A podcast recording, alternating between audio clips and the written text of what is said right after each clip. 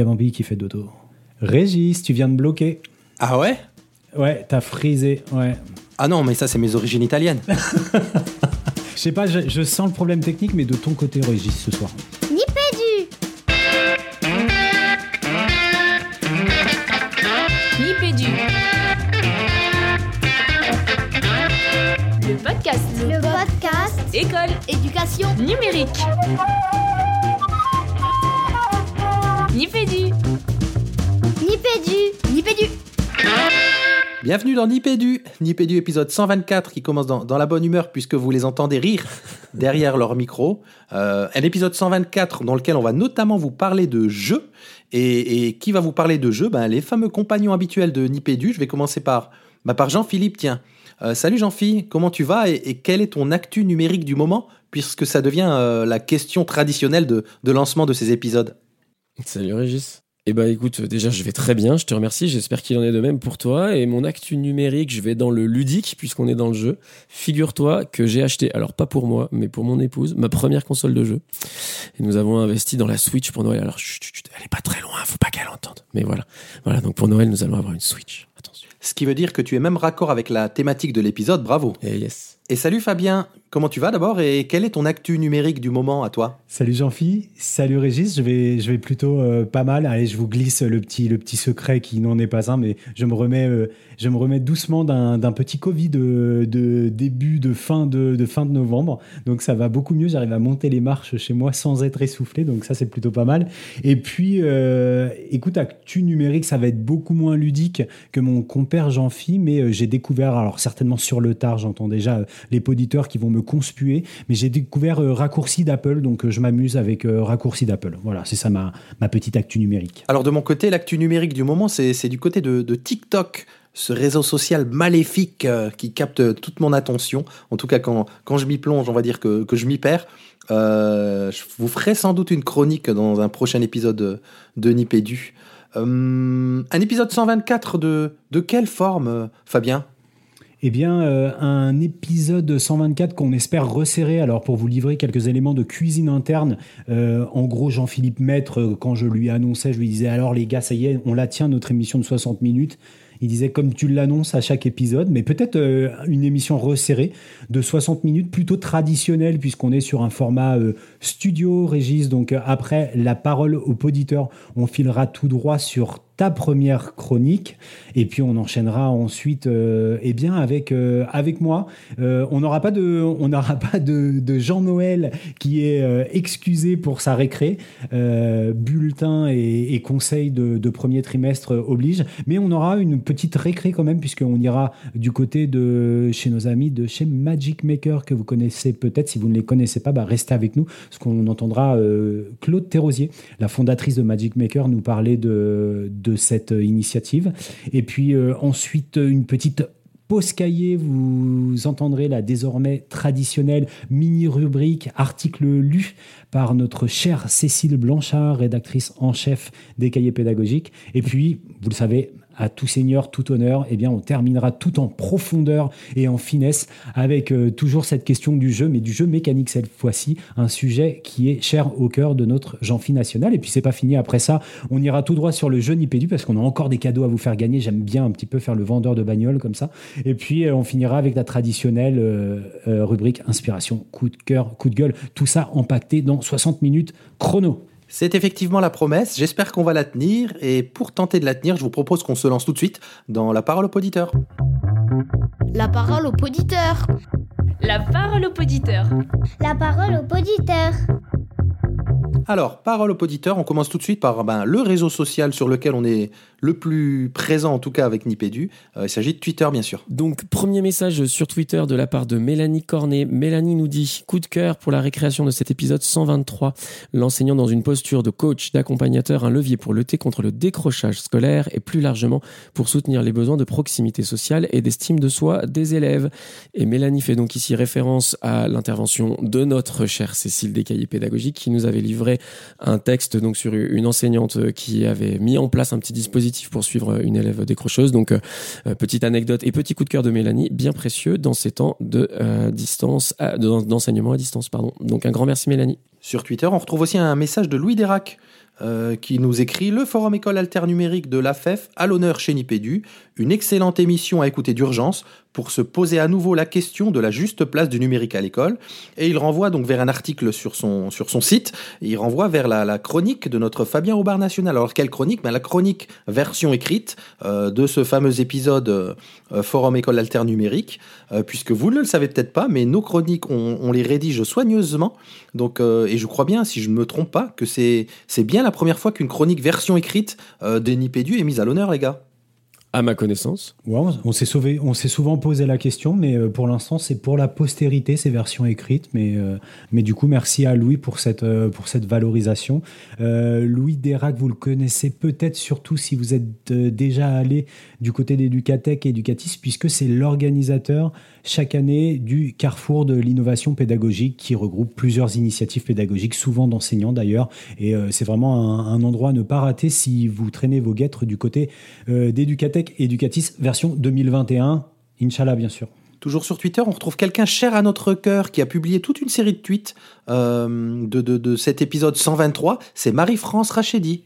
Ouais, alors bah, justement en, en lien avec le, tweet de Louis Dérac dont tu parlais, puisque Louis qualifie Nipédu d'excellente émission et on, le remercie pour cet honneur. Et puis, euh, puis euh, Marie-France Rachedi, chère à notre cœur, effectivement, qui lui répond écrire excellente émission en parlant des émissions de Nipédu est un pléonasme. Merci. Et elle enchaîne derrière en, rappelant à quel point elle avait trouvé euh, ton intervention, notamment Jean-Philippe dans 123, autour de, de la sortie de Philippe Lors du premier débat de la EFE euh, extrêmement intéressante.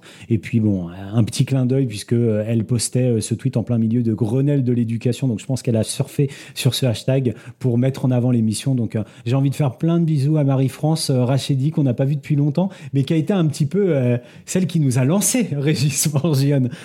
On peut, on peut dire ça, oui.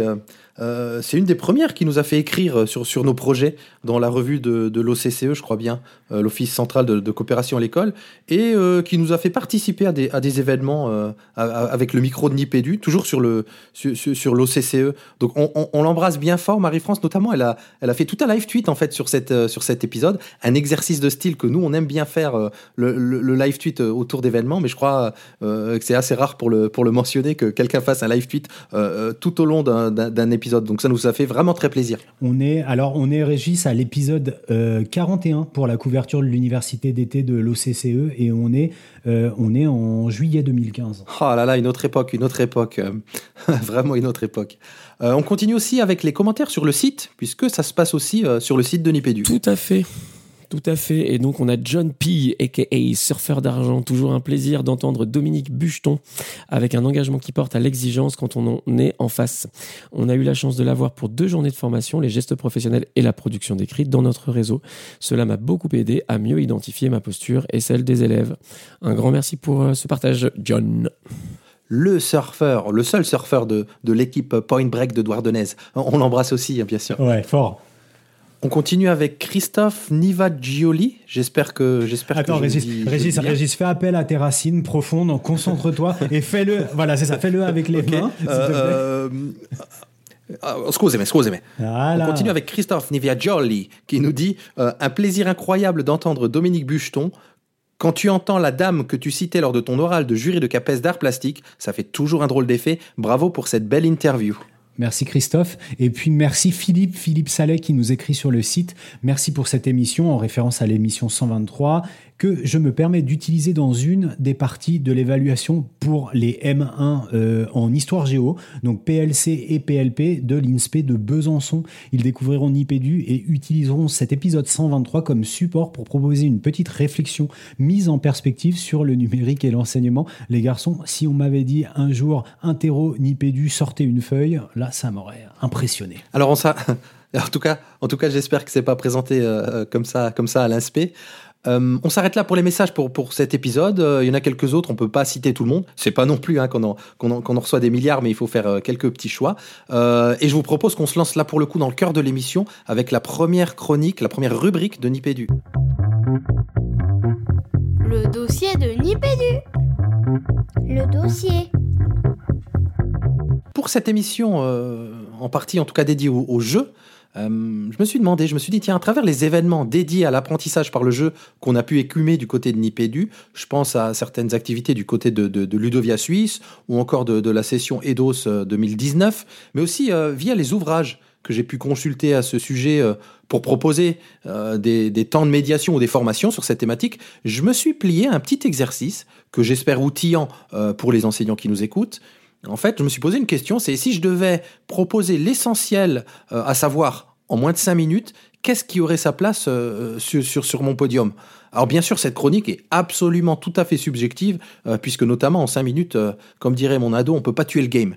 Alors, euh, sur, sur, sur le podium, en player number one, euh, j'aurais mis la métaphore intrinsèque du jeu. Alors, c'est vraiment un point crucial qui est pourtant souvent un angle mort dans, dans la conception d'activités dites euh, ludopédagogiques. Euh, pour préciser les choses, hein, on dit qu'il y a une, une, métaphore intrinsèque du jeu quand les activités d'apprentissage sont imbriquées et en, en cohérence forte avec la mécanique même du jeu.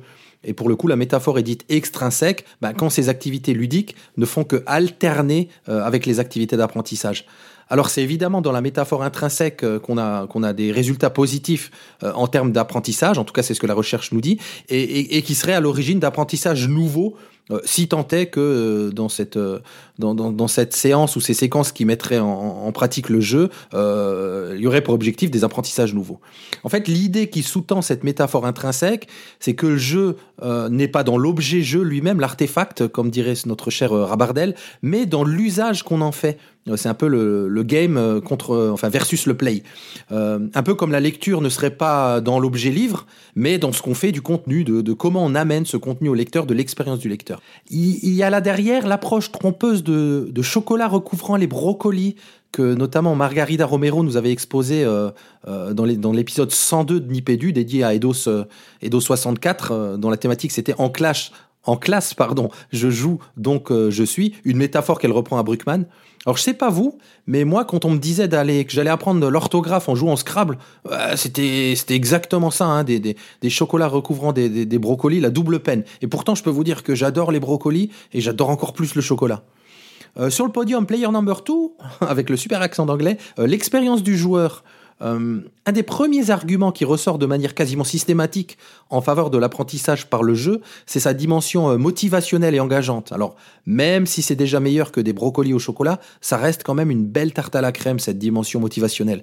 En fait, Rien n'est ludique par nature, et, encore moins universellement, c'est-à-dire pour tous les joueurs, pour tous les élèves.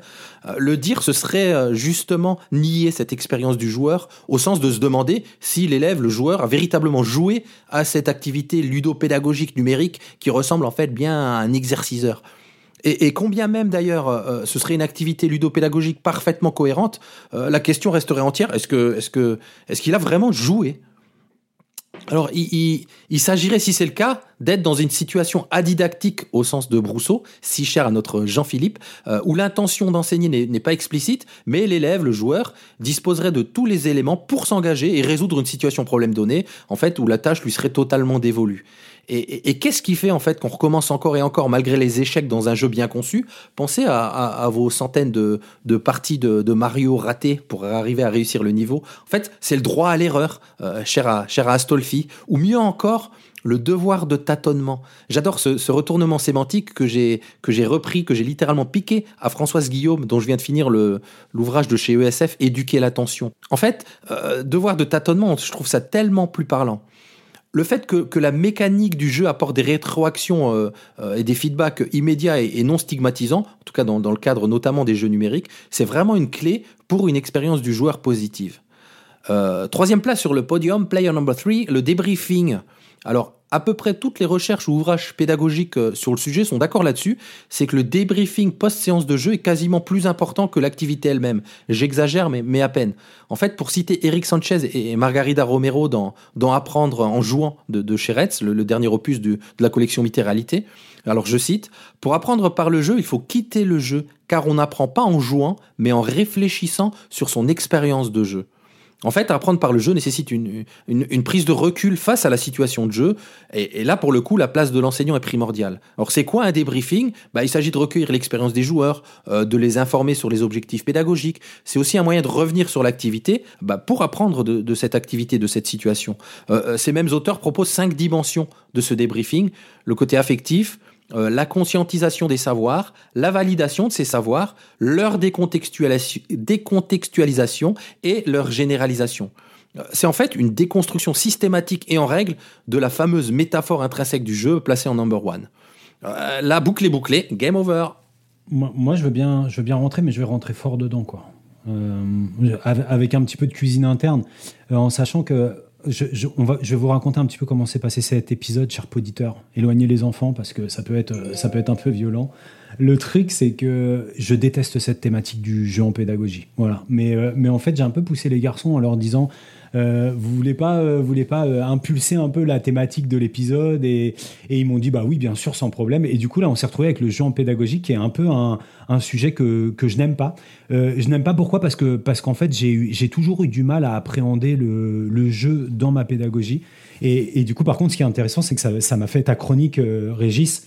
Et, du coup, cette proposition autour du jeu euh, en pédagogie m'a fait réfléchir à pourquoi est-ce que moi je n'aimais pas le jeu en pédagogie. Je pense que comme tous les collègues, j'ai ou pratiquement tous les collègues qui nous écoutent, j'imagine, j'ai tenté un petit peu ces situations. euh, à di- alors pas ces situations à didactique. J'ai tenté vraiment du jeu en classe euh, avec plutôt du jeu à métaphore euh, intrinsèque. Comme tu le disais, euh, Régis, hein, donc on essaye de soigner. C'est pas, on parle pas du jeu. Tu vas au fond de la classe parce que tu as fini ton travail, donc tu as un peu d'autonomie. Tu vas jouer aux échecs avec ton pote, quoi. Non, c'est vraiment de se dire, on va faire un jeu et on va apprendre avec du jeu. Et en fait, ce qui s'est passé, c'est que je pense que j'ai, euh, essentiellement enseigné en, milieu euh, plutôt difficile avec des, élèves plutôt empêchés d'apprendre, et qu'en fait, ça me flinguait complètement mon contrat didactique avec les mômes et que moi, enseignant moins expé- expérimenté, j'avais plus de mal à faire rentrer euh, ce jeu dans l'écosystème d'apprentissage formel qui était celui de ma classe. Et en général, mes élèves, euh, avec, des, avec des difficultés, ils comprenaient pas le côté, mais pourquoi toi, à ce moment-là, tu me proposes, euh, tu me proposes un, un jeu dans la classe? Et du coup, j'ai développé cette, euh, cette espèce d'aversion pour, euh, pour l'introduction du jeu dans la classe, alors que été un animateur passionné de centre de loisirs, où là, vraiment, je pense que enfin, le contrat, le contrat euh, éducatif, il était justement euh, basé sur ces activités ludiques, donc, euh, donc ok, hein, j'avais compris que ça, c'était ma, ma médiation. J'ai toujours eu... Pardon, beaucoup plus de mal à l'intégrer en classe. Et puis, euh, par contre, je reviendrai. euh, J'attends, la sortie de Jean-Phi. je- On reviendra sur les situations didactiques où là, il y a vraiment euh, dans le jeu des propriétés éducatives intrinsèques qui me semblent intéressantes à intégrer dans des scénarisations pédagogiques dans le cadre d'enseignement formel avec un contrat didactique très très clair avec le l'apprenant. Mais peut-être j'en parlerai après Jean-Phi. J'ai déjà beaucoup parlé. Ouais, alors, ben, moi, en ce qui me concerne, euh, c'est vrai que, alors, du coup, par rapport à Fabien, j'ai clairement un regard, euh, j'allais dire, beaucoup plus théorique qu'empirique hein, sur, sur, sur euh, la question. Parce que ta rubrique fait en partie beaucoup écho à ce que je vais dire un peu plus loin, il y a plein de points que je laisse un petit peu de côté, mais qui me, qui, tu vois, qui me chatouillent fortement. Mais il y en a un qui, dont je parle pas, je pense, et, et qui me, qui, qui m'interpelle aussi. C'est sur le dernier, c'est sur le débriefing. Parce qu'en fait, si. Alors, euh, j'ai pensé à ça en t'écoutant juste maintenant, donc euh, je, je vais le dire euh, comme un peu je l'ai pensé, et c'est bien possible que ce soit un peu, un peu trop naïf, tu vois. Mais en fait, je me dis, mais justement, s'il y a besoin d'un débriefing, c'est peut-être ça qui fait que le côté jeu est un peu, est, a, un peu échoué dans l'insertion, euh, dans l'insertion de, du côté, enfin, du, de l'aspect ludique. Parce qu'en fait, un jeu, t'as jamais besoin de débriefer, en fait, euh, en tant que tel. C'est-à-dire que le jeu, tu, tu justement, c'est le fait de faire le jeu et, en, en tant que tel qui, un, euh, te, te divertit et deux, potentiellement, t'apprend des choses, puisque même des jeux euh, 100% jeux qui sont pas intégrés, qui sont pas intégrés dans des situations pédagogiques quelconques peuvent t'enseigner des choses. Et quelque part, ce débriefing montre que le jeu en lui-même n'est pas suffisant. Autrement dit, si même je réutilise ton terme, que la situation adidactique n'a pas été suffisante. À un moment, il faut qu'elle redevienne didactique pour que le- l'enseignant reprenne sa place et revienne dire, bah, vous allez, on vient de faire ça. Et en fait, quand vous faites ça, bah, vous avez fait ci. Donc là, il y a eu apprentissage. Et quelque part, moi, je, alors, je remets pas du tout en question le fait que euh, les ouvrages, tu vois, qui s'intéressent au jeu dans la pédagogie, se mettent d'accord sur le fait que dès lors qu'on insère un jeu dans une situation pédagogique, le débriefing est nécessaire et que c'est lui qui va porter les apprentissages. Mais quelque part, je me demande s'il n'est pas aussi le signe d'une forme d'échec, entre guillemets, hein, de cette hybridation, euh, euh, ou en tout cas, peut-être pas un échec parce que le mot est fort, mais peut-être une limite de cette hybridation. Voilà, c'est la question telle que je me la pose là euh, spontanément. Alors moi, moi, ce que ça m'évoque, c'est que ce, ce, débriefing, ce, retour quelque part sur, sur la situation, sur l'apprentissage, c'est quelque chose qu'on pratique euh, euh même euh, hors de, séquences ludopédagogiques, de, de pratique du jeu. Quand on revient en fin de, d'une séance par demander bah, qu'est-ce qu'on a appris pour faire une sorte de conscientisation, d'objectivation en fait de, de, de ce qu'on a pu apprendre au cours de la séance. C'est pas forcément que lié au jeu. Mais bien sûr, mais c'est exactement pour ça que le dire que le débriefing post-séance de jeu quasiment plus important que l'activité en elle-même, tu vois, me fait dire que du coup, le débriefing, il n'est pas nécessaire à cause du jeu, il est débriefing justement parce qu'il y a eu plutôt quelque chose qui est de l'ordre du contenu, enfin, de, je sais pas comment dire, parce que ça a été une, euh, une séquence pédagogique. Tu vois, c'est pas le jeu qui rend le débriefing. Comme justement, ça va exactement dans le sens de ce que tu dis. Le débriefing est, euh, là encore, je suis désolé, je suis broussoïste. Hein, le mot qu'il utilise, c'est l'institutionnalisation du savoir. C'est cette étape où, justement, en gros, voilà, toi, tu dis le mot débriefing. Euh, bah, si elle est nécessaire, c'est que justement, le jeu n'a peut-être pas porté la plus-value qu'il pouvait avoir. Mais comme je le dis, hein, c'est vraiment un point de vue un peu naïf, euh, spontané. Je sais pas si ce que je dis euh, a, vraiment une, portée réelle, hein, mais, mais voilà, là, spontanément, ça, ça m'interroge quand même de me dire, tiens, euh, est-ce qu'une vraie situation ludopédagogique, c'est pas une situation où on a aussi réussi à faire en sorte que euh, le jeu porte en lui-même le savoir et que ce débriefing soit en partie inutile? Parce que déjà fait par le jeu, tu vois. J'essaye de trouver des, de trouver des exemples en même temps que tu parles, Jean-Phi. En tout cas, des contre-exemples ou en, tout cas des situations un peu euh, hybrides par rapport à ta question que j'aimerais vous soumettre. J'en ai deux en tête. Euh, vous avez peut-être, euh, comme moi, vous êtes peut-être pris au, jeu de la dame récemment sur Netflix, cette série avec le jeu d'échecs, et on voit comme les, grands joueurs d'échecs reviennent sur les parties. Il y a toutes ces notes qui prennent sur les déplacements des pions et la façon dont ils reviennent. Alors c'est une espèce d'auto-débriefing. N'empêche que tu te dis en tout cas, il y a, au-delà de la volonté du jeu, il y a une volonté d'apprentissage pour de l'amélioration. Et là, tu passes notamment par, euh, par ce débriefing, quelle que soit la forme. Parce que là, il n'est pas médiatisé. C'est la seule personne, en tout cas tel que c'est scénarisé dans le. Je connais pas le milieu des échecs, mais tel que c'est scénarisé là, on voit, elle refait ses parties. Après, elle dit à sa daronne, non, non, là, je peux pas, je peux pas sortir parce qu'il faut que je revoie le jeu. Et moi, je pense aussi à quelque chose que, que j'ai beaucoup pratiqué euh, en association sportive. C'est le débriefing des matchs, quoi. Enfin, c'est-à-dire que on avait euh, toujours, toujours des séances vidéo euh, après nos matchs pour euh, pour regarder telle et telle chose et on nous expliquait. Donc euh, jeu, apprentissage, est-ce que est-ce que du coup on était aussi dans une forme d'apprentissage formel au sens où ce qui était visé dans cette séquence-là, c'était pas le fait de s'amuser ensemble, parce qu'on pouvait prendre un ballon et aller jouer dans la rue et là on faisait pas de débrief de ce qu'on faisait dans la rue et c'était du jeu pur, mais en tout cas dans notre jeu de championnat, qui était quand même une situation de jeu parce que c'était un jeu d'équipe, un jeu sportif, on avait quand même ces, ces, ces moments de débriefing. Donc euh, je sais pas du coup si c'est véritablement un échec ou alors si c'est une question de priorité. C'est-à-dire que le jeu ne reste qu'un support et un prétexte et après il faut savoir si on vise une forme de divertissement euh, sans autre forme de conséquence ou si à l'intérieur de ce jeu il y a une ambition d'amélioration et à ce moment-là on est obligé de structurer une phase d'apprentissage sur des savoirs, des connaissances, des compétences, des postures, qu'elles soient formelles ou informelles. Mais pour moi, tu vois, dans l'exemple que tu cites notamment, il y a une grande différence, c'est que dans le jeu d'échecs, quand tu débriefes d'une partie d'après, tu vas chercher les règles du, enfin, tu vas chercher que des choses qui sont inhérentes au jeu autant que tel. Alors que j'ai l'impression que dans la situation ludopédagogique, quelque part, euh, tu pourrais avoir une manière non ludique d'enseigner la chose et que du coup c'est une question un peu d'habillage et que ce dont il va être question c'est pas nécessairement de la mécanique du jeu mais plutôt de la mécanique du savoir. Alors que quand tu es justement dans euh, dans bah, pareil hein, dans l'exemple sportif euh, puis en plus moi j'ai un autre souci euh, un deuxième souci qui est parallèle c'est le mot débriefing. Tu vois il faut pas que le mot débriefing devienne un synonyme du mot entraînement. Parce qu'en fait qu'est-ce que tu fais aussi parce que voilà le jeu d'échecs un jeu de basket un jeu de je sais pas quoi euh, de toute façon tu as besoin de t'entraîner de faire de refaire de refaire de refaire parce qu'il y a quand même des choses à apprendre euh, mais du coup, là, on glisse vers ma chronique parce que on est dans cette question qui, moi, m'interroge beaucoup et que j'ai essayé de mettre au cœur de ma chronique, qui est en fait où est le seuil entre l'apprentissage et le jeu? Et c'est là, en fait, c'est, on pose la question, en fait, qu'est-ce que veut dire jeu, qu'est-ce que veut dire apprentissage et comment ils s'articulent et se distinguent, en fait. Pour ne pas glisser complètement sur ce que sera, sera ta chronique dans cet épisode, euh, Jean-Philippe, mais quand même, pour en dire un mot, je compulsais le, rapport du CNESCO sur le numérique euh, qui a été dirigé, dirigé par André Tricot et notamment le, le, rapport qui s'intitule Quelle fonction pédagogique bénéficie des apports du numérique? Ben, ben, tricot, il, consacre un chapitre court, mais un chapitre quand même sur, sur le jeu. Et, pour rejoindre ce que tu dis, il explicite effectivement hein, que si on compare les situations ludopédagogiques, disons-le comme ça, et, un vrai jeu, bah, évidemment que la comparaison est, forcément très cruelle en termes de jeu et d'expérience de jeu.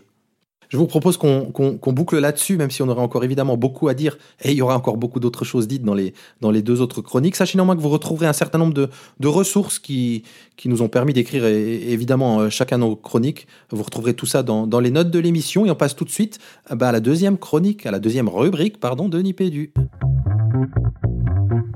Le dossier de Nipédu. Le dossier. Euh, c'est comme je le précisais tout à l'heure euh, dans le sommaire de l'émission et euh, pour suppléer notre pauvre Jean qui est en plein dans ses bulletins, bah, on a voulu vous proposer une, respiration au milieu de, l'émission sous forme d'une interview. Alors j'ai demandé à Claude Thérosier, quand j'ai pris contact avec Claude qui est la fondatrice du projet Magic Maker, je lui ai dit c'est quand même une aberration qu'en 124 épisodes on ne t'ait jamais entendu au micro de Nipédu. Donc voilà quelque chose qui a été euh, qui a été euh, réparé. Je ne vais pas vous en dire plus, juste euh, vous présenter un petit peu et Claude Thérosier et le projet Magic Maker. Donc Claude a fondé Magic Maker en 2014, les garçons. elle est à l'époque convaincue de la nécessité d'apprendre aux enfants la programmation pour devenir des acteurs du monde dans lequel ils évoluent. Vous l'entendrez, vous entendrez Claude, c'est quelque chose de très important. Claude, elle est ingénieure télécom à Paris Tech. elle a avec 15 ans d'expérience dans la direction du projet informatique et du conseil, mais elle commence à creuser son sillon et elle va du côté des 7-17 ans pour apprendre, euh, à, pour leur proposer d'apprendre à coder et d'apprendre à créer, de développer euh, tout un tas de, de, compétences transversales. elle propose ça d'abord dans des ateliers hebdomadaires ou en stage vacances où euh, les mômes créent leurs propres jeux vidéo, leurs propres robots, leurs propres applications mobiles et euh, tout ça sans aucune limite à leur créativité. Euh, aujourd'hui, le, projet six ans après Magic Maker a bien bien grossi et c'est environ 50 lieux qui sont partenaires, des ateliers en groupe qui sont maintenant, ça c'est une évolution assez assez récurrente des projets récemment qui sont accessibles en ligne. Et ce qui est intéressant parce que là je vous ai plutôt parlé de, de, de l'éducation euh, informel, donc plutôt du périscolaire, des centres de vacances, des choses comme ça. Mais Magic Maker a, assuré également la direction pédagogique d'un projet euh, PIA, ah, j'ai peur de me tromper, PIA 2 ou PIA 3, peu importe, Class Code. Euh, c'est un programme de, formation innovant qui a été soutenu, je le disais, par les PIA et piloté par l'INRIA et qui forme depuis la rentrée 2016 les professionnels de l'éducation et de l'animation des secteurs publics et associatifs pour leur donner les moyens d'initier les filles et les garçons de 8 à 14 ans à la pensée computationnelle et informatique au travers de cinq modules en ligne. C'est des modules type MOOC euh, qui sont couplés à des temps de rencontres entre participants sur tout le territoire. Sur tout le territoire, pardon, il y a un blog et une communauté euh, code. Voilà. Euh, je vous en dis pas plus. les garçons, on donne tout de suite la parole à Claude que j'ai interviewé pas plus tard que ce matin. Capsule Régis. Hello Claude. Alors, on va le dire tout de suite à nos auditeurs. On est le lundi 7 décembre. C'est la Saint-Ambroise. Je l'ai appris ce matin. J'adore faire ça un petit peu le lancement euh, façon météo. Et toi, tu as la gentillesse de nous accorder euh, cette interview. Pourtant, j'ai dans l'idée que ce doit être un peu le branle-bas de combat euh, côté Magic Maker. Alors, tu attends quelqu'un de très spécial pour les, les heures à venir, j'ai envie de dire. Oui, effectivement, on est super, super fiers parce que demain, euh, mardi 8 à 18h, on organise une super conférence exceptionnelle en ligne avec un invité un peu exceptionnel. C'est Mitch Resnick.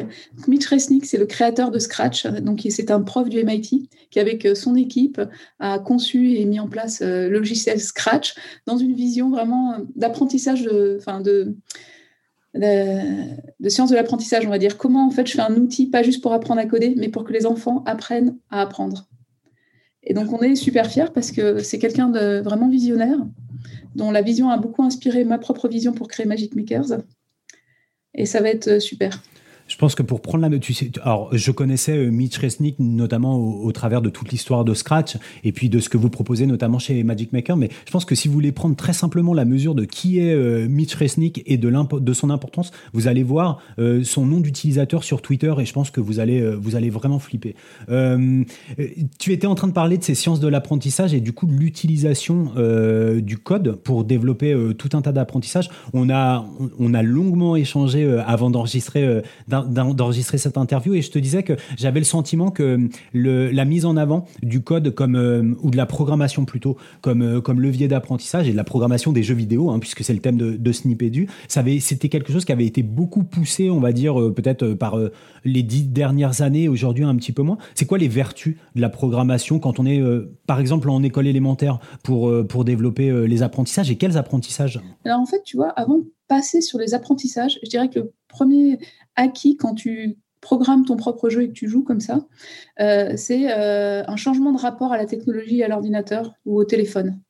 Concrètement, en fait, pour les enfants au primaire, leur appréhension du numérique, elle passe par le jeu, hein, parce que souvent, ils vont avoir quand ils ont le droit, ils vont pouvoir jouer sur le téléphone de papa, maman, voir le leur parfois, voir si un ordinateur à la maison ou une console parfois. Donc, euh, eux, ils n'utilisent pas encore d'application, ils sont a priori, j'espère, pas encore sur les réseaux sociaux. Donc, vraiment, l'apprentissage, l'appréhension du numérique, c'est le jeu. Hein. Et euh, permettre à un enfant, euh, non pas juste de jouer à un jeu fait par quelqu'un, mais de créer son propre jeu, euh, ça répond à un besoin fondamental d'appropriation du monde. De la même manière qu'on déconstruit des jouets pour les reconstruire, qu'on invente des histoires, qu'on imite, etc. Ben là, c'est pareil en fait. on répond à un besoin fondamental d'appropriation du monde. Et un enfant qui va pouvoir du coup euh, mettre, créer un jeu à son image. Euh, euh, il va s'exprimer par là en fait. Hein. C'est-à-dire qu'il va choisir des personnages, il va choisir un fond, il va choisir des règles du jeu. Donc on, va, on est dans le développement de la créativité, on est dans le développement de l'expression personnelle. Hein. réellement, moi je vois le code comme un moyen d'expression plutôt que comme une fin en soi. Donc je disais, premier acquis, changement de posture par rapport à l'ordinateur. C'est-à-dire que dorénavant, je saurais toujours que ce que j'utilise, c'est pas magique. Hein. ça a été fait par quelqu'un avec une intention et je vais pouvoir me projeter à la place de cette personne et me dire en fait euh, pourquoi il a, pourquoi l'application elle fonctionne comme ça et en fait moi je voudrais qu'elle fonctionne autrement plus tard. Donc vraiment passer dans un rôle de créateur. Ça c'est la première chose. Et après dans la manière dont on le fait, euh, c'est aussi important euh, la manière dont on enseigne le code que le simple fait d'apprendre à, à, programmer encore une fois, euh, bien sûr, quand tu apprends à programmer, tu as une, première compétence que tu vas développer qui est fondamentale, qui est la rigueur et la logique. Ça, c'est l'informatique, hein, c'est programmer, c'est tu donnes des instructions à une machine pour qu'elle le fasse à ta place. Et donc ça, la machine, ça marche d'une certaine manière et pas d'une autre. Donc ça t'oblige à être hyper logique et rigoureux. Donc ça, déjà, c'est un acquis euh, hyper important. Euh, d'ailleurs, euh, une des premières choses qu'on fait hein, quand on commence à leur montrer comment ça fonctionne, c'est le cause à effet. Tu mets une commande, tu cliques dessus, tu vois le petit chat qui se déplace parce que tu as mis la commande avancée, par exemple. Donc tu comprends que c'est ce qui fait ce que tu lui as dit. Et que quand ça marche pas, ben, en fait, tu vas aller regarder à quel moment tu as mis les instructions pas dans le bon ordre pour ne pas obtenir le résultat que tu voulais. Là aussi, c'est des choses extrêmement importantes et tu l'apprends non pas parce qu'on te dit que c'est comme ça que ça marche, mais tu l'apprends par la pratique, par l'expérience. Euh, et donc, c'est un apprentissage qui est beaucoup plus ancré que si on t'avait dit, on t'explique ce que c'est, comment ça marche l'informatique, quand tu le vis, toi. Mmh. Euh, et clairement, pour moi, c'est un levier pour euh, donc développer la créativité, la, rigueur, j'en ai parlé. Et c'est un levier pour finalement apprendre à, mener à bien un projet. Tu veux faire ton propre jeu, euh, tu dois décider euh, déjà c'est quoi ce que tu veux faire? Première question, définir ton objectif. Puis après, tu vas regarder comment tu y arrives. Donc là, tu es dans l'investigation. Tu vas regarder ce qui marche, ce qui marche pas. Euh, et tu vas associer des, éléments plus simples pour faire quelque chose de complexe. Donc, on voit bien que, en tout cas, de la manière dont on pratique, euh, tu vas acquérir des compétences qui sont extraordinairement transférables dans, dans, tout le reste de ta vie et des autres aussi euh, disciplines que tu peux étudier à l'école. Ouais, ouais, clairement. Et puis on se disait qu'on peut compter sur la vitalité pédagogique des collègues pour, pour savoir comment intégrer euh, ces outils-là et cette logique-là et ces compétences à développer qui sont aussi des compétences transversales euh, qui sont euh, fondamentales pour un enfant qui vit dans le 21e siècle dans, dans le, panorama des apprentissages de la classe et dans ses pratiques pédagogiques. écoute, moi moi je suis un enseignant, Claude, je t'ai entendu, tu m'as convaincu sur ces six premières minutes d'interview et du coup je me dis comment est-ce que je peux bénéficier de l'expertise de de, Magic Maker à date pour me former, moi, comme en, tant qu'enseignant Alors, c'est une excellente question. on a contribué depuis le début à un très gros projet dont tu as, j'espère, entendu parler, qui s'appelle ClassCode, qui vise à mettre à disposition des enseignants des ressources pédagogiques pour transmettre la pensée informatique aux enfants euh, à qui ils enseignent. Euh, donc il y a énormément de ressources éducatives qui sont gratuites. Il y a aussi des MOOC en ligne qui sont donc gratuits pour se former tout seul. À l'époque, on avait organisé des temps de rencontre. Il y a encore pas mal d'actions qui sont faites sur le terrain pour ne pas se retrouver seul face à cet apprentissage. Et donc nous, on avait assuré la direction pédagogique euh, de, de ClassCode des cinq premiers MOOC on continue à travailler. L'année dernière, on a mis en ligne un MOOC euh, class code intelligence artificielle avec intelligence, IAI, euh, qui permettait d'expliquer ce que c'était que l'intelligence artificielle avec des petits tutoriels pour pouvoir créer un petit programme qui apprend à reconnaître des images. Donc vraiment, encore une fois, par la pratique et par l'expérimentation, comprendre les sujets. Donc je dirais que le, meilleur levier, c'est celui-là.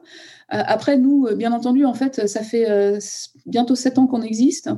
Aujourd'hui, on a 80 animateurs à peu près euh, qui font des ateliers euh, de code en extrascolaire, périscolaire, avec des enfants du CE1 jusqu'à la terminale. Donc, on a énormément de compétences et on serait capable d'accompagner qui veut à aller très très loin finalement dans l'apprentissage du code, que ce soit au primaire, utiliser Scratch ou faire un peu de robotique avec euh, des microbits ou des Lego, et puis au collège, aller plus loin même que ce qui est au programme, en faisant des, créant des applications mobiles, en faisant des sites web, on fait de l'intelligence artificielle. Les lycéens, carrément, ils programment en Python des réseaux de neurones pour reconnaître des images hein, dans nos ateliers. Donc, on a vraiment un range de compétences hyper large et on serait ravis d'avoir des occasions euh, de transmettre ça de façon avec plus d'accompagnement, on va dire, que, que, juste des ressources en ligne gratuites et des cours en ligne, des MOOC euh, que l'on fait tout seul.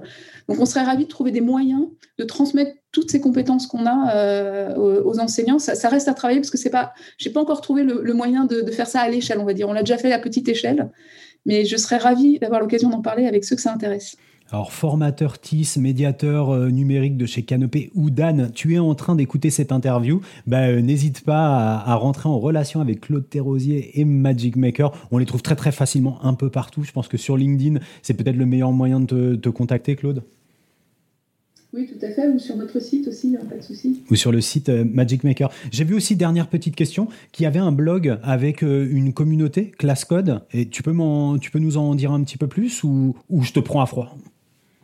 Dire, euh, tu veux que je te parle plus de class code? Bah, En tout cas, de la communauté, de la communauté euh, class code qui s'est constituée. Bah, en fait, ça, c'est une, des plus belles réussites de class code. Au début, on est, au tout début, je parle de 2015, on, était trois et on a réussi à monter une, communauté. Je ne sais même plus combien il y a de, euh, d'organismes qui participent. Je pense qu'on est largement au-delà de la vingtaine ou plus. Et ce qui est extrêmement intéressant, d'ailleurs, ClassCode, qui au départ était un projet porté par INRIA avec des, des, participants pour créer ces MOOC et créer la dynamique sur le terrain, c'est maintenant devenu une association depuis un an. Euh, donc peut devenir membre qui veut, aussi bien une organisation d'ailleurs qu'une personne.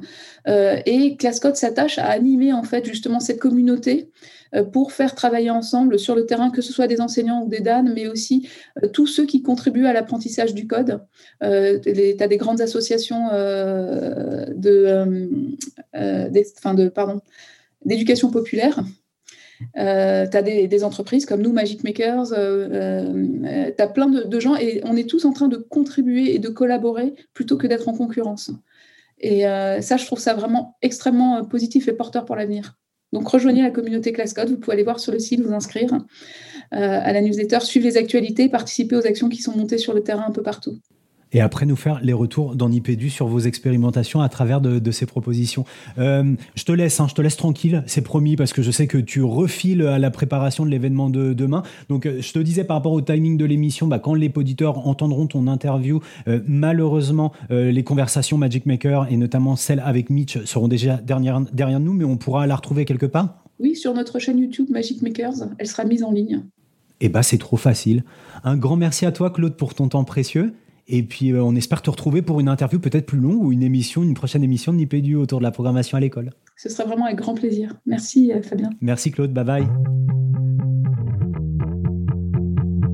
Alors pourquoi j'ai pensé à Claude? Je vous l'ai dit tout à l'heure parce qu'il me semblait que c'était une aberration qu'on ne l'ait jamais euh, retrouvé dans, dans Nipédu. Et puis aussi puisque euh, la proposition Magic Maker, elle s'est d'abord appuyée, elle continue à s'appuyer sur la création de jeux vidéo. Et c'est rigolo parce que pas plus tard que dans l'Expresso d'aujourd'hui, je voyais un, petit papier de, notre ami Jean-François Jarreau, qu'on salue bien sûr, puisqu'il ne manque aucune de nos émissions, sur, un, sur un collègue, un collègue prof de français qui basait ses pratiques sur la création de jeux. Donc ça pouvait être des jeux type euh, des jeux type radiophonique ou des jeux de cartes ou en tout cas tout était basé sur la création de jeux. Et là c'est un petit peu différent par rapport à ce qu'on a évoqué par rapport aux jouets en classe, la situation de création de jeux que là moi je trouve extrêmement euh, intéressante et que et que je, pense que je pourrais défendre et c'est ça qui m'a fait penser à, Claude Terrosier puisque on a l'utilisation de la programmation dans la création de jeux et il y a une espèce de double dimension qui fait que là, je suis vraiment beaucoup plus convaincu. C'est non seulement on est sur la création d'un jeu vidéo avec tout ce que ça implique derrière de, scénarisation, de euh, mécanique de jeu, de, mais il y a aussi euh, la programmation en classe. Et puisqu'on parlait tout à l'heure de, de, ces, euh, de, ces, de ces débriefings, de ces rétroactions, de ces, j'ai pas le mot, c'est pas rétroaction, c'est situation indidactique? Non, c'est pas ça que je cherche. De ces feedbacks qu'on peut donner et de, de cette consolidation par l'institutionnalisation. Je me demandais si justement typiquement typiquement, la programmation n'était pas une activité qui contenait en elle-même des propriétés éducatives qui justement permettait de ne pas avoir cette, euh, cette, boucle, cette boucle institutionnalisation, généralisation, etc. etc. Euh, je vais, je vais commencer par peut-être par, par donner un exemple parce que ça me fait tout à fait penser euh, au, genre de situation que je pouvais pratiquer en classe avec des, des, des, élèves de cycle 3 sur la programmation euh, via Scratch euh, Junior. Euh, l'idée, le petit tour de passe-passe, c'est que j'arrivais avec cette Solus, je leur montrais tout simplement qu'elle existait, je leur disais oh j'ai trouvé une super solution pour apprendre à, déplacer un petit personnage, un chat là, il va falloir faire des faire des choses pour que le chat puisse déplacer, on peut mettre des décors, etc. J'en disais quasiment pas plus et, je leur disais par contre moi je moi, je connais pas du tout, j'aimerais bien que vous preniez en main, vous testez et, et dans 20 minutes, ben, vous m'expliquez un peu, vous expliquez à vos camarades chacun là dans vos groupes comment que ça fonctionne. Et les élèves euh, euh mettaient la main à la pâte. Et pour reprendre, pardon ce que ce que tu dis, en fait la situation en, elle-même, elle contenait tout ce qu'il fallait. J'ai l'impression. On est à la fois dans dans le côté de, de situation adidactique et dans le fait que le, le, devoir de tâtonnement, comme on disait tout à l'heure, et, et, l'outil pour le coup là qui permettait des, des feedbacks immédiats, ainsi évidemment hein, que moi qui passais un petit peu dans les dans les groupes, faire mon naïf mais relancer les choses s'il fallait. Euh, ben, ben, ben, voilà, c'est l'essentiel était là et le le, le, comment ça s'appelle la le, débriefing, euh, euh, euh, pardon, qui venait dans un second temps, c'est pas celui qui apportait le, le plus. Mais je sais pas ce qu'on pense Jean-Phi, parce que j'ai l'impression de le voir cogiter fortement derrière sa caméra et son micro. Alors, tu vas être déçu parce que j'étais justement en train de me dire que, bah, du coup, hein, moi, les gars, j'ai pas votre expérience de, de, la pratique, puis j'étais vraiment en train de me dire que euh, j'arrivais pas à me projeter dans cette situation par rapport vraiment au, au enfin, à l'activité ou au contenu qui concerne la programmation et l'informatique, parce que c'est vraiment un truc où je suis un béotien complet et où du coup j'ai du mal à, à, ouais, je, je, me sens vraiment pas compétent pour euh, pour réagir sur ce point et pour euh, pour avoir un avis en fait, parce que déjà comme je l'ai dit un peu plus tôt, hein, c'est vrai que sur le jeu, je, je raisonne d'un point de vue assez théorique et je, l'assume. Et alors là, en plus sur la question de l'informatique et de la programmation, vraiment, je je, je n'ai rien à dire. Ça, me fait, ça, cette utilisation de Scratch en classe, Régis, ça me fait penser à, à un des plus beaux projets pédagogiques que j'ai pu voir dans ma carrière, qui avait été mené par euh, une grande copine à nous, euh, Catherine Massico, qui enseignait euh, en Seine-et-Marne en cycle 3 à l'époque, qui est devenue Dan adjoint par la suite d'ailleurs, et qui est aujourd'hui inspectrice de l'éducation nationale, où elle, c'était un projet s'aventurier à l'époque pour celles et ceux qui connaissent les s'aventurier, mais je crois qu'on en a, on en a souvent parlé ici dans cette émission, notamment puisque Jean-Philippe est un ancien s'aventurier, il y a un programme qu'il connaît bien, et, dans le cadre des s'aventuriers du numérique, Catherine avait eu un peu la même euh, technique de filou que toi, Régis, sauf que c'est pour le coup, c'était vraiment vrai, c'est-à-dire que les, mômes ont eu envie de créer un, un quiz sur Scratch autour des questions euh, d'astrophysique et d'astronomie en général. Et en fait, il y avait eu une profondeur, il y avait eu plusieurs couches dans le projet où derrière, il s'était questionné sur la valeur des quiz. Donc, elle était partie du côté du apprendre à apprendre. Donc, ça mêlait des connaissances en astronomie, euh, des connaissances en psychologie cognitive et en mécanique du jeu et dans ce que ça mobilise, et derrière de la programmation. Et je me souviens que Catherine avait vraiment joué le jeu de j'y connais rien. Elle avait créé un grand tableau qu'elle avait papier qu'elle avait affiché au fond de la classe et dans lesquels les mômes se posaient des questions et euh, face aux questions un peu comme tu fais des tickets informatiques et euh, tu sais des tickets de, suivi de SAV informatique quoi. Et euh, comment est-ce qu'on change la musique? Dans le scratch, tu vois. Et en fait, elle expliquait que les mômes, ils n'avaient pas de devoir, mais par contre, le soir, ils pouvaient effectuer des recherches pour pouvoir savoir comment sur scratch on changeait la musique. Donc, ils s'exerçaient en plus chez eux. enfin, ils cherchaient sur YouTube, ils trouvaient le tuto, euh, ils avaient euh, la réponse, ils l'écrivaient le lendemain à destination de, je dis n'importe quoi, aller de Marine. Moi, je lui explique que euh, j'ai trouvé comment faire, etc., etc. Et avec une, une, intervention à minima de l'enseignante. Et je reprends un terme, tu parlais tout à l'heure de, de apprendre en jouant d'Éric Sanchez et de Margarida Romero, le dernier opus de la collection Mythé Réalité. Moi, j'ai retrouvé, il y a une expression que j'aime bien dans ce bouquin, c'est et, qui, est, qui est appliquée au jeu, c'est celui de l'affordance motivationnelle. Et je trouvais que dans cette situation, qui n'était pas du tout une situation pour moi didactique, mais plutôt une situation didactique dans ses, euh, dans ses fondements, il y avait vraiment, vraiment une affordance motivationnelle qui est pour moi est la base de toute situation pédagogique réussie. C'est-à-dire qu'une intervention à minima de l'enseignant, une scénarisation de ouf, un dispositif plutôt léger et qui a vraiment, vraiment permis de voir aux, élèves, de voir les élèves progresser et qui, permettait aux élèves qui leur permettait de se voir progresser. Et ça, typiquement, voilà, c'est le genre de situation qui, moi, euh, qui pour moi, bah, font que euh, tu as des, voilà, t'as, les trois, j'ai beaucoup parlé de propriété éducative intrinsèque, c'est aussi un, un paragraphe qu'on a dans le bouquin de Sanchez et Romero. Pour moi, tu as vraiment les trois propriétés éducatives intrinsèques du jeu et de la situation didactique qui sont la mise en place d'une condition euh, ou deux conditions qui favorisent l'appropriation d'un problème à résoudre par les apprenants. Tu as l'autonomie et la liberté de choix. La recherche, je la fais comme je veux et je la restitue comme je veux. Et derrière, tu as une dédramatisation des erreurs. Effectivement, ça donnait lieu à aucune évaluation. Et puis, on était sur cette logique d'essai-erreur qu'autorisait la programmation. Donc, Là, pour moi, ça combinait vraiment tout. Ce qui me faisait dire que c'était une bête de projet, c'est que quand tu conscientises et quand tu prends ces trois paramètres-là, tu es vraiment sur. Tu parlais de, podium tout à l'heure dans ta chronique, tu es vraiment sur les podiums des paramètres qui font euh, l'efficacité d'une situation didactique. Et à travers tout ce que tu peux dire là, ce qu'on peut dire là, en fait, dans, ces situations, euh, euh, il y a un peu. le, terreau, tout ça, ce qui infuse, c'est le, learning by doing cher à, John Dewey, ou, aussi tout ce qui est pédagogie active, en fait. Euh, je vous propose ben, qu'on fasse tout de suite une pause, une jolie pause. On passe à, ben, la pause cahier. La pause cahier. La pause cahier. La pause cahier. La pause cahier. Le cahier déchiré, un texte de Rachel Aran, professeur des écoles dans le Finistère, paru dans le numéro 565 des cahiers pédagogiques. Jeudi, je devais récupérer les enveloppes de vote par correspondance des élections pour le conseil d'école. Noëlla n'a pas son cahier de liaison. Oublié à la maison, me dit-elle. Le lendemain, je réclame à nouveau le cahier. Elle me répond qu'il est déchiré. Je fronce les sourcils. Comment ça, déchiré? Mais tu dois prendre soin de tes affaires. Mais c'est pas moi, c'est maman, me répond-elle. Maman Ta mère a déchiré ton cahier? Mais comment ça? Oui, en me tapant dessus avec, la couverture s'est cassée. Ta mère t'a tapé avec le cahier. Mais pourquoi ça? Bah, c'est le maître, il a mis un mot et maman, elle s'est mise en colère après moi. Effectivement, le collègue remplaçant qui est venu en classe a noté un mot dans le cahier de liaison disant que Noëlla bavardait en classe et était insolente. Quelques jours plus tard, j'ai rendez-vous avec cette mère pour lui présenter les résultats des évaluations nationales de sa fille. En fin d'entretien, j'aborde l'épisode du cadet. Je lui explique que le cahier de liaison n'est pas fait pour taper sa fille, mais pour échanger des informations entre l'école et la maison. La mère, joviale et en toute franchise, me répond que oui, elle était fâchée, que cela faisait déjà deux mots dans le cahier depuis le début de l'année et que c'est normal pour une mère de corriger sa fille. Je lui explique qu'être fâchée ne l'autorise ni à taper ni à abîmer le cahier de l'école. Et la mère de réfuter Ah, mais depuis que je l'ai corrigée, elle est sage et je n'ai plus de mots dans le cahier. Je ne sais pas quelles étaient les intentions de mon collègue en mettant ce mot. Informer les parents, se décharger d'un problème d'autorité, tenter un dialogue entre l'école et la famille qui n'a pas eu lieu.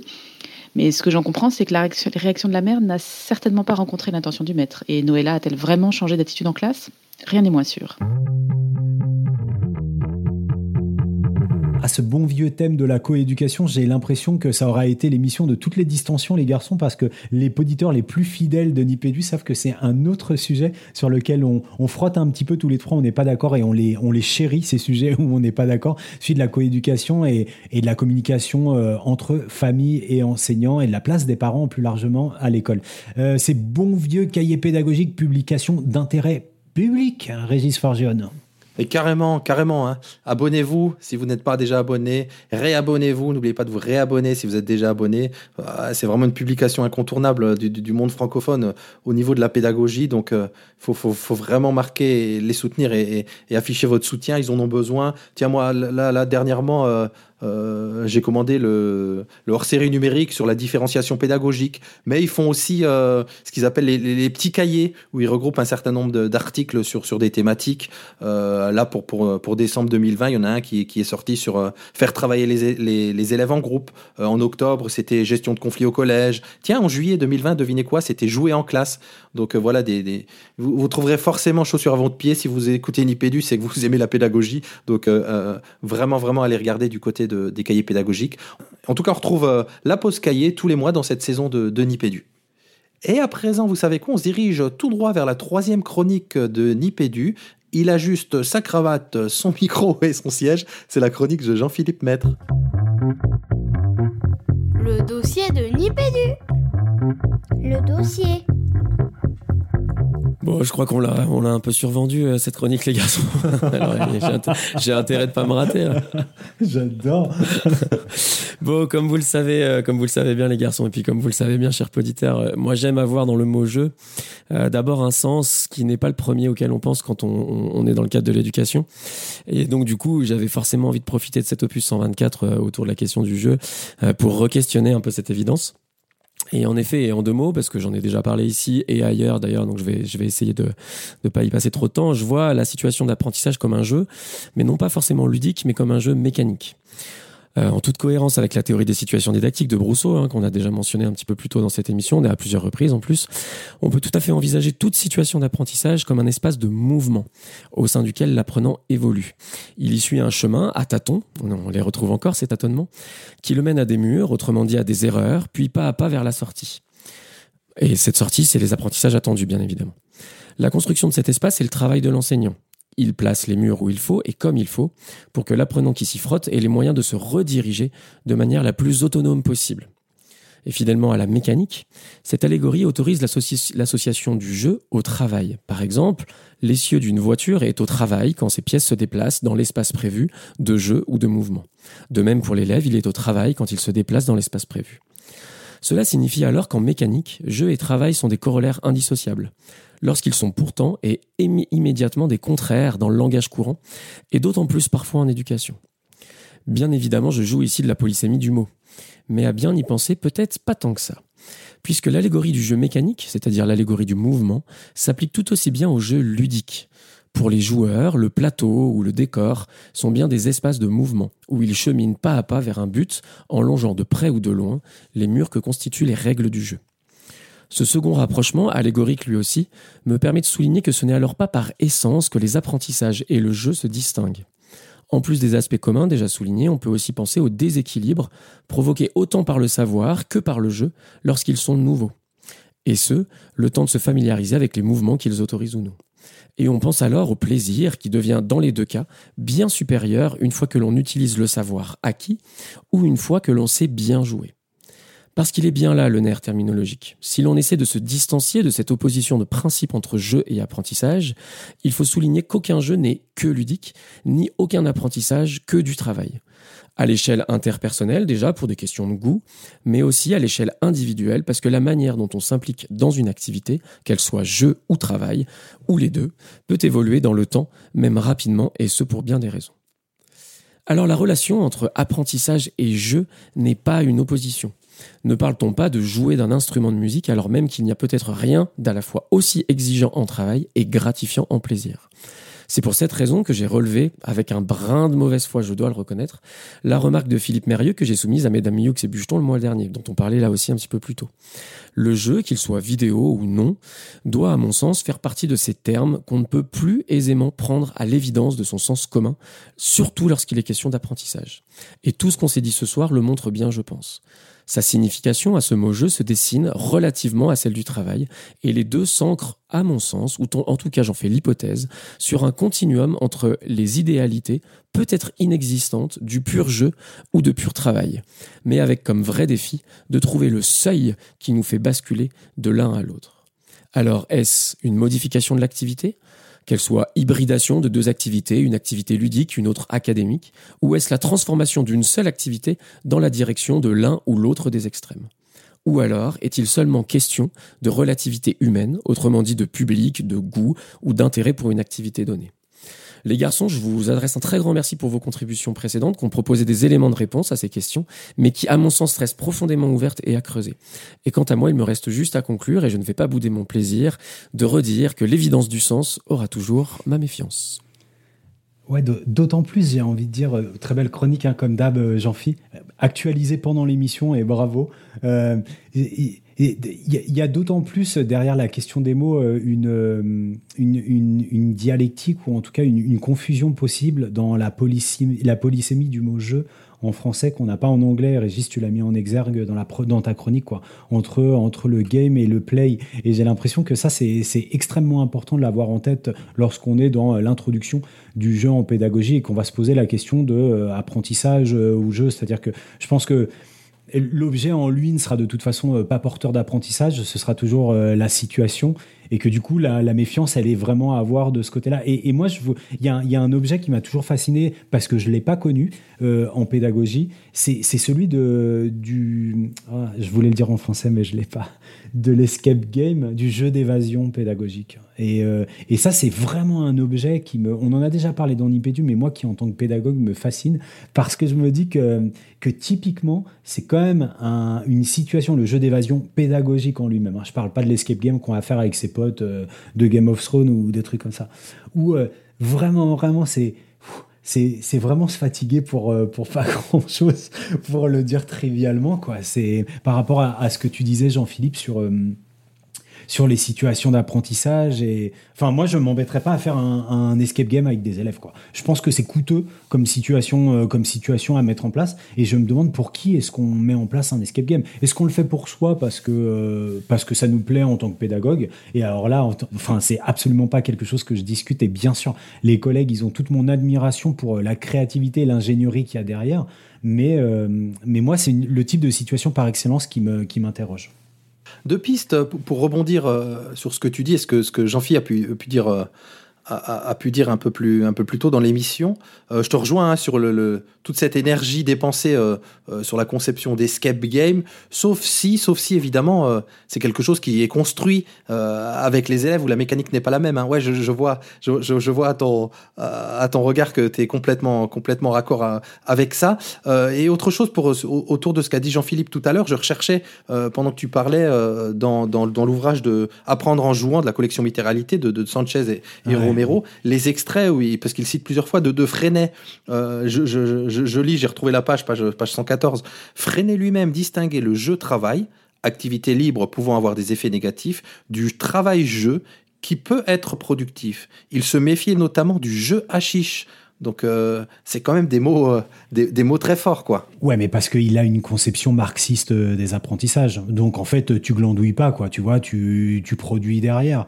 Donc c'est aussi ça ce qui se passe dans l'idéologie de Freinet. Mais en fait, voilà, toute cette question sur l'escape game, c'était cette question de, l'hybridation que posait Jean-Philippe à un moment dans sa chronique. Et je me dis, le coût, le coût de cette hybridation-là. Et derrière, bah, puisqu'on parlait d'idéologie chez Freinet, de l'idéologie de l'intégration du jeu dans la pédagogie. Je pense que la question à se poser, c'est pourquoi est-ce que j'intègre un jeu? Avant de se poser le, comment, c'est le pourquoi est-ce que j'intégrerais un jeu dans ma pédagogie et pour qui? Moi, je l'ai dit tout à l'heure, euh, absolument pas de généralité. Hein, je veux pas faire de raccourci intellectuel ou, mais moi, avec des élèves en situation de grande difficulté scolaire, ça ne fonctionnait pas. En tout cas, dans un contexte d'apprentissage formel, c'était massivement rejeté par les élèves. Alors peut-être parce que je l'amenais très très mal, mais mais voilà. Et puis derrière, moi, il y a la question du coût parce que euh, l'ingénierie pédagogique pour euh, pour construire un jeu avec une métaphore intrinsèque qui fonctionne et toute une scénarisation pédagogique qui permettent d'avoir des apprentissages qui soient plus efficients que dans un contexte plus formel, je trouve que c'est voilà, je continuerai à être le détracteur du jeu en pédagogie en tout cas.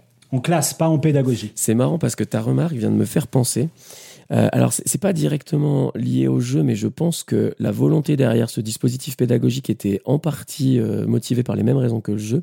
C'était les démarches d'investigation. Et j'avais rencontré euh, une enseignante de de- d'enseignement professionnel, une enseignante de physique, de sciences physiques, euh, qui avait été en fait une participante à une de mes recherches. Donc que j'ai observé en plus pendant une séquence entière, que j'ai interviewé en début de séquence, en fin de séquence, enfin vraiment quelqu'un avec qui j'ai travaillé sur un, un long moment. Et donc elle avait dans les, dans les recommandations de son programme, tu vois, de faire euh, d'enseigner à l'aide de, de ces démarches d'investigation. Et en fait, elle disait, mais moi, je le fais pas, parce qu'en fait, c'est le genre de dispositif, bah, là encore, hein, pour parler un langage qu'on parle depuis le début de l'émission, où en fait, on, on- on est à plein dans les situations adidactiques, c'est-à-dire vraiment dans, dans des transitions extrêmement fréquentes, de moments où c'est les élèves qui prennent la responsabilité des- de, de, de l'enseignement et de leur apprentissage, euh, ponctués par des plus petits moments possibles où l'enseignant réintervient. Et en fait, où elle disait, mais avec les élèves en difficulté, c'est un type de pédagogie qui ne marche absolument pas, et dans lesquels, en fait, on arrive à des effets euh, euh, plutôt négatif en fait finalement. Et du coup, euh, dès lors qu'on essaye de, euh, de, de, réhabiller, euh, alors je sais pas si c'est là aussi, c'est peut-être un peu réducteur de le dire comme ça, mais de réhabiller un peu différemment, différemment la situation d'enseignement avec des choses qui sont censées un peu pousser à la motivation des élèves. Il y a tout un public en fait qui se retrouve extrêmement souvent, enfin en tout cas ce que tu disais me, me fait penser à ça, qu'en fait il y, a- vraiment des, des publics qui, qui se retrouvent pas du tout servis par ce genre de, de dispositif en fait. Allez, il y aurait encore toujours, comme toujours, plein de choses à dire, mais je vous propose vraiment qu'on laisse là euh, la réflexion et les échanges et qu'on les continue, pourquoi pas, euh, avec les, les auditeurs sur les réseaux et qu'on se dirige maintenant vers la rubrique, euh, bah, la rubrique jeu Nipédu. Le jeu Nipédu. Le jeu Nipédu. Le jeu Nipédu. Le jeu Nipédu. Allez, toujours pas d'huissier de justice pour ce, pour ce jeu Nipédu. Euh, il va falloir que vous nous fassiez confiance. En tout cas, on vous assure qu'en off, tout est géré de manière euh, totalement, totalement juste et anonyme. Je vais demander à Jean-Phi euh, de choisir parmi ces quatre chiffres, Jean-Phi 31, 72, 08 et 36. 08. 08, ok, allez, hop, je clique et c'est c'est c'est Mélanie Cornet qui nous dit donc euh, hashtag cahier pédago, hashtag jeunipédu, épisode 123. Ma réponse est Dominique Bucheton. J'en ai profité pour écouter en entier la- le troisième débat du, du forum alter numérique. Et ben Mélanie, tu as été bien inspirée puisque, bah, puisque écouter ce, ce, ce débat et, et cette réponse te permet de remporter, grâce au cahier pédagogique, un an d'abonnement euh, à, la- à la revue, à la revue du cahier péda. Euh, franchement, franchement, on est jaloux, quoi. Bien joué. Et c'est toujours pas fini, hein, puisque cet épisode que vous êtes en train d'écouter, pour cet épisode, bah, les cahiers pédas vous offrent encore un an d'abonnement. euh, et, la question, elle est pas si simple, Fabien.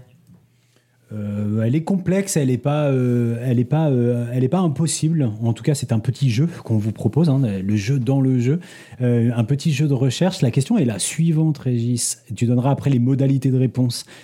Écoutez bien, quel est le nom de la rubrique? Quel est le nom de la rubrique?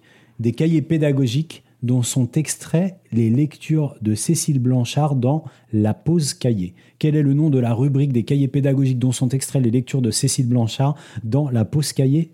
Pas facile. Régis, comment est-ce qu'on fait pour répondre à cette question et gagner un an d'abonnement au cahier pédagogique? Alors figure-toi que pendant que tu écrivais la question, euh, je donnais justement ces, ces éléments de, de, de participation, Fabien. Ah donc non, euh, je pense que je vais pas, je vais pas ça, les redonner. C'est parfait. Et c'est pas fini, hein, c'est Noël, c'est Noël, puisqu'on vous offre euh, aussi le Apprendre en jouant de la collection Mythes et Réalité, euh, euh, dirigée par André Tricot, et pour cet opus-là, sous la plume de Derek Sanchez et, Margarida Romero. Et là encore, même, même format pour jouer. Mais autre question, Fabien? Elle est un peu plus simple, mais tu as fourni des éléments de. Tu as, fourni, quelques, pistes hein, pendant l'épisode qui peuvent orienter euh, les auditeurs. Alors, dans quel épisode de Nipédu peut-on entendre une interview de Margarida Romero dans laquelle elle parle de cette métaphore des brocolis au chocolat? Donc, je répète, dans quel épisode de Nipédu peut-on entendre une interview de Margarida Romero où elle évoque cette fameuse métaphore du brocoli au chocolat dont il a été question dans la rubrique de Régis? Alors je sais pas ce que t'en penses, Jean-Phi, mais Fabien fait tellement, présente tellement bien ses questions qu'on se croirait dans un jeu télé. Mais Al, non, mais c'est bizarre que tu dises ça parce que j'ai- vraiment observé, c'est parce que l'autre fois, ma femme m'a obligé à, re- à regarder Question pour un champion. Et, euh, et du coup, j'ai j'ai essayé de, de choper toutes les mimiques du présentateur de, de jeux télé parce qu'en fait, quand j'étais petit, ma grand-mère rêvait que je devienne présentateur de jeux télévisés. Voilà. Elle avait beaucoup d'ambition pour toi et finalement tu es devenu présentateur de Nipédu.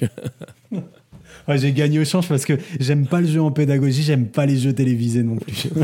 je suis comme Philippe Mérieux, si tu me demandes à quoi je joue, je vais te dire un puzzle. Et encore, hein, faut que j'ai un petit coup dans le nez. Allez, on file vers inspiration, coup de cœur, coup de gueule. Inspiration. Inspiration. Coup de cœur. Coup de cœur. Coup de gueule. Coup de gueule. Et je crois bien qu'on commence ces coups de cœur par une trilogie acoustique. Ouais, ouais, tout à fait. Écoute, euh, quand j'ai quand j'ai quand j'ai réfléchi, je me suis dit tiens, qu'est-ce qui m'a bien plu ces derniers temps? Et en fait, je me suis fait euh, euh, comment j'ai associé ces albums? Ouais, je sais comment j'ai associé ces albums. Je, je, je vais vous faire part d'un d'un petit détail insignifiant, mais j'ai la chance d'avoir une maison avec une cheminée. Euh, et or, j'ai acheté cette maison, et c'est mon, enfin, c'est mon, juste mon deuxième hiver. En fait, ça fait un an qu'on a emménagé dans la maison. Et on a commencé à beaucoup profiter de la cheminée, là, depuis, euh, depuis novembre. Et donc, j'ai associé ces albums, parce que c'est peut-être les trois premiers albums que j'ai écoutés au coin du feu. Et il s'avère qu'ils s'y prêtaient tout à fait. Donc voilà, si vous avez une petite ambiance cosy à, à agrémenter de quelques notes de musique, je, je vous conseille ces, ces trois albums qui sont tous les trois très récents. Euh, donc le, le dernier album de Ben Harper, qui est un peu déroutant à la première écoute, parce que je l'ai écouté en bossant et que c'était vraiment pas une bonne idée. Parce qu'en fait, il est tout seul avec sa, sa petite Weizenborn, avec sa petite guitare, euh, sa petite guitare slide, et, euh, c'est euh, 40 minutes de, de ça. C'est, déroutant la première écoute, mais c'est juste euh, parfait au coin du feu avec, euh, avec un petit verre de blanc, c'est, superbe. Euh, euh, le dernier album d'Andrew Bird, alors je sais pas si beaucoup d'entre vous connaissent, moi j'avoue que c'est quelqu'un que j'ai découvert un peu par hasard, euh, mais qui, qui, qui est extrêmement prolifique, quoi. Il produit à peu près un album par an et qui arrive à maintenir une qualité qui moi, me rend fou, étant donné la vitesse à laquelle il produit, euh, il produit ça. Et son dernier album est vraiment très très chouette, euh, aussi très très mignon et qui alterne en plus des instrumentales et des chansons à, à paroles, donc ça, ça crée un rythme très très sympa. Et le dernier, alors moi c'est un gars que j'ai découvert euh, là aussi par des associations. euh, je pense que c'est pas l'intermédiaire de Shigur Ross que j'ai découvert ce gars qui s'appelle Olafur Arnalds. Euh, globalement, c'est des instrus, c'est des trucs extrêmement planants, beaucoup à base de piano principalement et puis de, beats. notamment l'entrée de l'album est faite avec est en feat avec Bonobo pour ceux qui connaissent. Et, et voilà, et c'est pareil, c'est extrêmement reposant, très sympa. Si vous connaissez pas, donc son dernier album s'appelle Some Kind of Peace et c'est vraiment très très chouette. Voilà ma trilogie euh, Alors, je, je me permets une intervention sur Andrew Bird, euh, dont moi j'avais été fasciné par une des chansons euh, de l'album Weather Systems. Alors, je dis fasciné, vous savez, euh, bah, comme tout, tout- tout bon amateur de musique, parfois il arrive, mais, mais pas si souvent que ça, euh, qu'on soit absolument fasciné euh, au point de l'écouter en boucle encore et encore, de, de s'y perdre, de s'y noyer. Et cette chanson euh, Action Adventure m'avait vraiment fait ça. Donc, je, je, jetez-y une oreille si, si vous connaissez pas. Et, et au-delà de ça, hein, Andrew Bird, vraiment un truc à écouter, je suis, je suis complètement d'accord. Ouais, un personnage particulier avec, euh, avec son, son, son, son jeu de violon, ses boucles et, et ses petits euh, sifflotements euh, d'oiseaux. Ouais. Ouais, c'est très très chouette. moi, j'aime beaucoup. Fabien, de ton côté, c'est quoi? C'est des coups de cœur? C'est des coups de gueule? Euh, non, non, deux coups de cœur, c'est c'est beaucoup mieux. Deux petits coups de cœur, dont un, non, un très, très, très, très gros coup de cœur pour euh, un bouquin, un essai euh, qui est paru chez Gallimard, un essai de Cynthia Fleury, dont vous avez peut-être entendu parler. Alors, Cynthia Fleury, oui, et, son dernier euh, opus, 6J, La mer. Alors, la mer comme l'amertume, mais en bonne lacanienne qu'elle est, on va découvrir que derrière le 6J, la mer, on peut entendre euh, plein d'autres choses.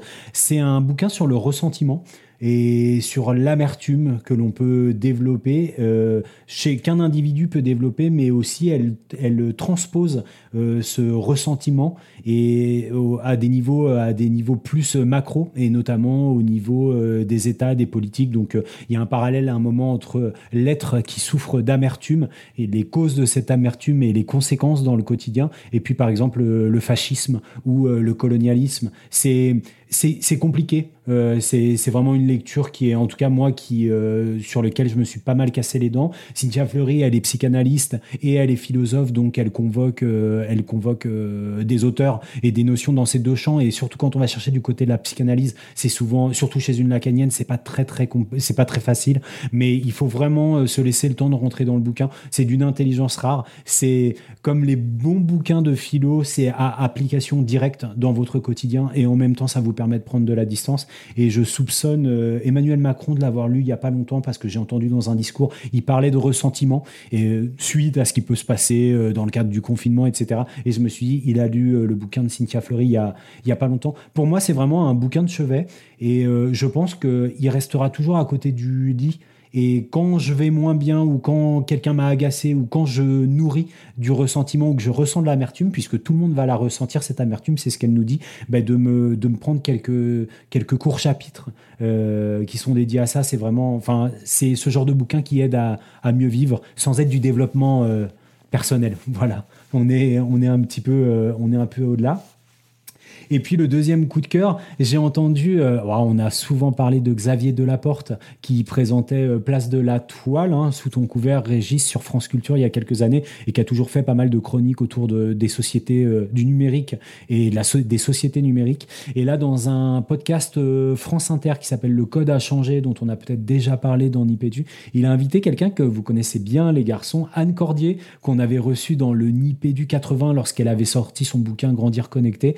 Et du coup, elle est sur euh, Anne. Donc, Anne, c'est une, chercheuse en infocom, euh, plutôt tendance euh, sociaux, où elle avait, elle a suivi des cohortes de jeunes depuis 6-8 ans. Donc maintenant, ce sont des jeunes adultes et elle interroge avec une avec une éthique de chercheur un peu particulière, puisqu'elle est très très proche des, des, échantillons, enfin des personnes qu'elle euh, qu'elle suit. Euh, bah, elle parle du quotidien et de, de la vision qu'on peut avoir nous en tant qu'adultes sur les, encore une fois, sur les pratiques des jeunes et leur rapport aux écrans. Et c'est voilà, j'aime beaucoup ce podcast parce que Xavier Delaporte enfile son costume de papa d'ado en disant euh, pour de vrai, je, je sais, je fais des je fais des émissions sur le numérique et tout, mais pour de vrai, ça me saoule de les voir devant des écrans toute la journée. Du coup, moi, il y a eu un fort processus d'identification en me disant que j'ai beau vous parler de, de, numérique tous les mois, ça me saoule de voir ma, ma jeune adulte devant un écran quand elle a rien d'autre à faire.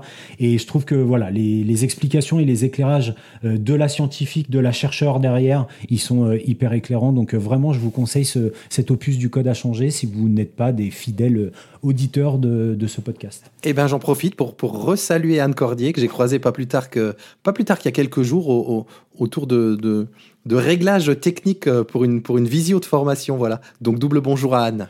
Euh, et du coup, j'enchaîne de mon côté avec, euh, bah, pour pas changer, un triptyque de coups de cœur. Et je commence par un MOOC qui s'appelle euh, Elements of IA. IA pour, euh, pour intelligence artificielle.